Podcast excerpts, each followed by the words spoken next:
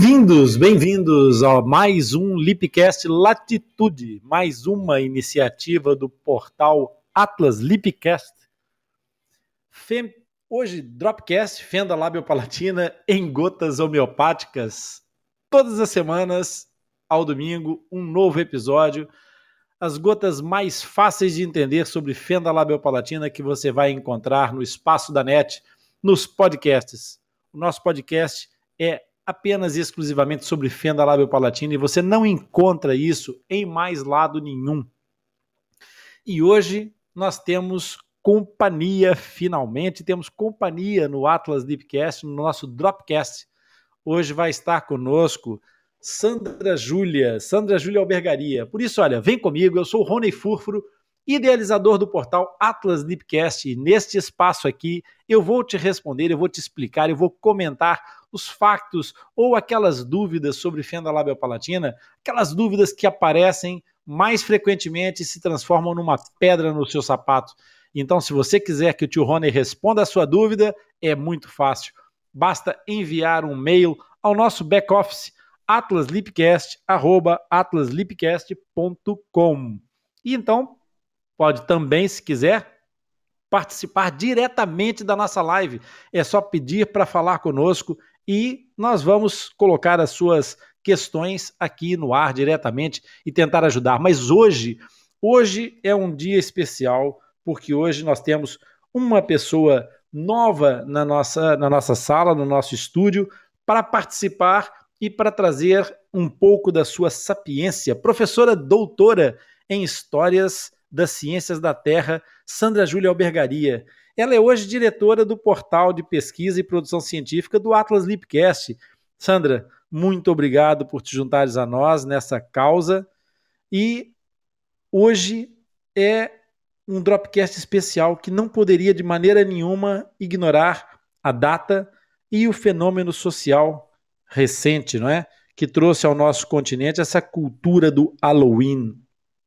Alguns dos nossos ouvintes poderiam até perguntar, mas qual a ligação do misticismo ao nosso tema? Pessoal, a fenda labial e palatina sofreu muito com a crendice, o empirismo da sociedade e o misticismo. Então, Sandra, explica para nós como é que a gente pode entender a ligação desse misticismo ao tema da fenda labial palatina. Olá, Dr. Rony. Olá a todos. É com muito prazer que aceitei este convite para falar sobre o misticismo e as fendas lábio-palatinas. E como podemos considerar que é um pouco material histórico científico sobre o assunto, dá lugar ao excesso de relatos no campo de crendices, lendas e feitiçarias. As fissuras de lábio ou de palato são envolvidas por um grande potencial místico.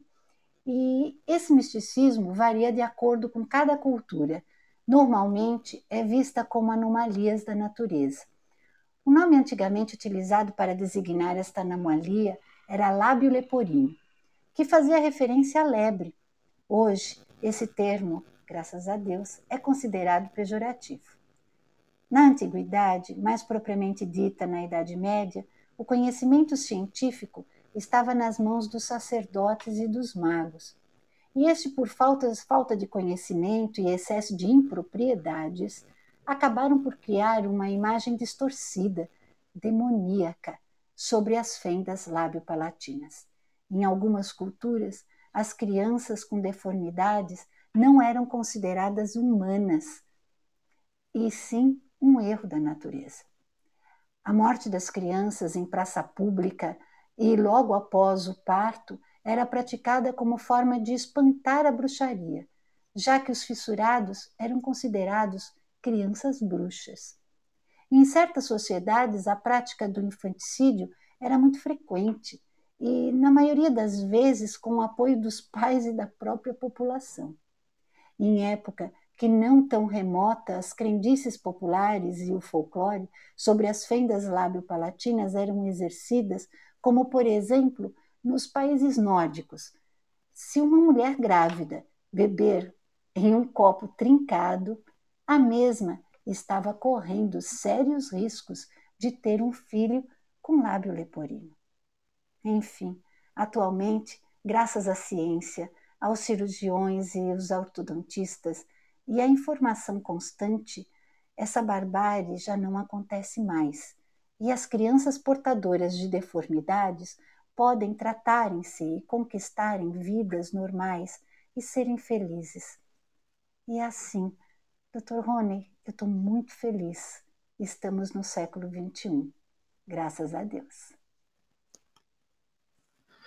É verdade, Sandra, é verdade. E, e, e, ainda bem que a ciência se desenvolveu, ainda bem que o conhecimento humano evolui, e ainda bem que as sociedades evoluem, porque esse tema da história, Sandra, foi abordado no episódio 3 do nosso Atlas Deepcast, onde nós contamos algumas coisas, algumas curiosidades históricas da, da fenda, de como é que foram os primeiros tratamentos, mas essa análise sociológica desses conhecimentos, ela poderia trazer um, um espírito crítico com muito maior consciência sobre o preconceito, sobre o bullying e outras mazelas sociais que, que ainda hoje se abatem sobre os fissurados, né? Por Exatamente. isso, eu acho que foi exatamente por essa ideia, essa, essa que foi a tônica dominante de um episódio do Atlas que ainda não foi ao ar, mas que vai ao ar brevemente e que as pessoas não devem perder, que é Fenda Labiopalatina, da saga social A Malformação Congênita, onde nós vamos ter uma convidada especial, não é, Sandra? Muito obrigada, doutor Rony. Contem comigo, viu?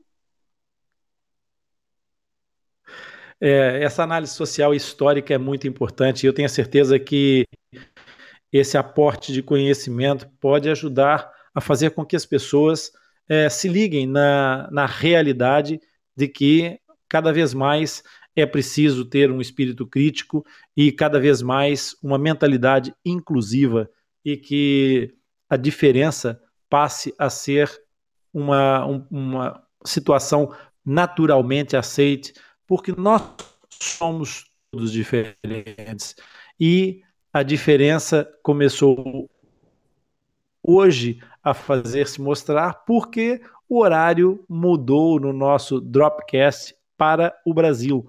Como Portugal terminou o seu horário de verão, nós tivemos que mudar a hora do relógio. Portanto, aqui em Portugal, continuamos a fazer o Dropcast às 22 horas, mas para o Brasil, agora o Dropcast entra no ar às 19 horas. Por isso, na próxima semana, se liga, o Dropcast começa às 19 horas e nós cá estaremos para trazer mais esclarecimento. Bem haja, pessoal.